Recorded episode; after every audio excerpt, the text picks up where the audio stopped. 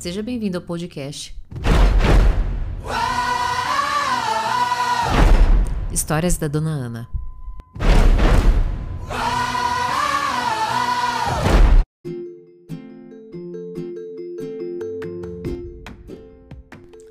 O dia que eu beijei o Rogério Babão. Esse é o episódio 2 da Histórias da Dona Ana. E antes que você fique pensando, mas gente, ela é uma psicóloga, como é que ela chama uma pessoa de babão? Essa era a forma como chamavam esse ser humano muito bacana que passou na minha vida e ensinou uma grande lição. E pode ensinar para você também. Fique aí, escute até o final, para você principalmente, né? Que sempre começa na dieta. Aliás, começa a dieta, né? Na segunda-feira. Hoje é domingo, pede cachimbo. Se você comer um pouquinho a mais, você tá pensando, por que eu faço isso? Amanhã não, amanhã eu só vou viver de salada. Preste atenção rapidinho. Eu. Quando eu estava, eu não sei, não me lembro muito bem, acho que na sétima série, eu me apaixonei pelo Rogério Babão, esse era o apelido dele. Ele tinha uma boca carnuda, assim, bonita, era menina bem apessoada, enfim. Mas eu nessa idade, né, nessa série, eu estava bem acima do peso. Naquela época, em cidade pequena, colégio pequeno, todo mundo ficou sabendo que eu estava afim de ficar com o Rogério Pavão. Isso chegou até nele, até ele, né? E ele virou para um amigo e disse assim: Oi, eu não vou ficar com aquela gorda. Se ela emagrecer, quem sabe? Aí eu posso pensar. que raiva que me deu, óbvio, óbvio, chorei muito. Óbvio, fiquei muito magoada. Fiquei pensando, por que, que todo mundo é magrinho e eu não? Mas a partir dali, o que, que aconteceu? Começou meu processo de reeducação alimentar. E eu lembro que naquela época a gente fazia é, dieta com bolacha de água sal. Vocês lembram disso? Quem tem mais de 30 anos, assim como eu, vai lembrar. e eu lembro que meu café da manhã era um cafezinho com um pouquinho de leite é, em pó e umas três bolachinhas de água sal. Enfim, emagreci. E nesse, no processo de, de emagrecimento, ai Deus, fecha os olhos aí, faça comigo o exercício. Eu ficava debaixo do banheiro, é, exercitando Uh, o beijo, sabe? Ficava com aqueles movimentos na mão, assim, ó. Porque eu já tinha certeza de que ele ia topar ficar comigo. e o que aconteceu, Brasil? Você que tá me escutando, tcharam! Eu fiquei magrinha? Sim. Ele topou ficar comigo? Sim, nunca me esqueço, debaixo de uma árvore.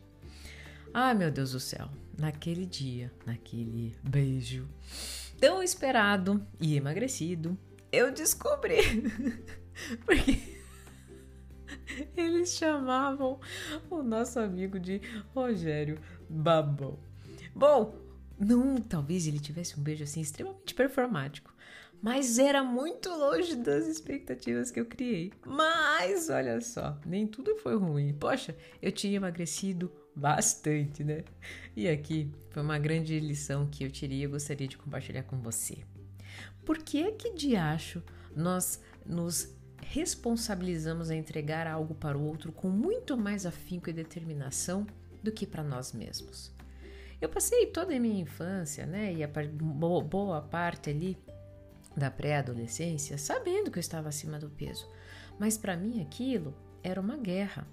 Aquilo para mim, eu não conseguia para mim estipular uma a, o famoso eu não tinha motivação para mim. Mas eis que quando foi fora, quando alguém pediu, quando alguém determinou que assim eu, eu seria aceita para ele, assim eu cumpriria a minha missão para ele, o que aconteceu? Eu coloquei toda a minha energia disponível para exatamente corresponder ao outro. Bom, e por que que nós fazemos isso? Óbvio, eu naquela idade não tinha gestão emocional para entender, mas hoje eu, eu entendo e não só ensino a todos que passam pela minha vida, enquanto você travar uma guerra contra você mesmo, no sentido de que você não é bom o suficiente para você, você não corresponde às suas próprias expectativas, você nunca vai conseguir ou fica sempre aguardando a motivação acontecer, sinto lhe dizer, você não vai conquistar aquilo que você tanto quer. Por quê? Porque a guerra está armada contra você mesmo. Agora, por que que você tem tanta é, entrega tanto resultado quando é para o outro? Bom, o outro, pelo menos, é, é, ele não, eu não vou ter que lidar com as minhas próprias sombras. com o outro, eu preciso mostrar quem eu sou. Para o outro, né? O outro, para eu ser aceito e adequado no geral, o outro precisa me dar a nota. Toda dieta com a qual, todo projeto com o qual você não tem sucesso quando é estabelecido para si mesmo, é porque algo muito importante não aconteceu. Você não se aceitou. Você vive numa frequente, diária briga contra você mesmo. Eu não sou capaz, por que, que eu faço isso? Por que, que eu não consigo é, resistir a um brigadeiro? Por que, que eu não tenho a, a, a coxa tão grossa? Por que, que essa barriga não sai? Do, é, por que, que essa gordura não sai dessa barriga em volta do umbigo? Você não aceita a perfeição que você é. Não posso ser perfeita, dona Ana, com esses quilos a mais. Eu não posso ser perfeito, já que eu é, não desempenho bem no trabalho, eu não tenho a, a carreira que eu tanto sonhei, o dinheiro que eu tanto sonhei. Meu caro, minha cara. Você é aquilo que há de mais importante na sua vida. Você é o veículo para toda essa conquista. Nunca é o motivo lá fora, nunca é a empresa lá fora, nunca é o Rogério que está a te esperar ou a Fabíola que está a te esperar. Sempre parte de você. Esses dias me questionaram, Dona Ana, por que, que você faz dieta? Há muitos anos eu venci o meu problema com a balança. De vez em quando eu tô um pouquinho acima do peso, às vezes eu emagreço um pouquinho a mais, mas em geral eu mantenho uma relação de harmonia, de respeito. Qualquer sinal que minha, o meu corpo dá de desequilíbrio, eu já converso com ele.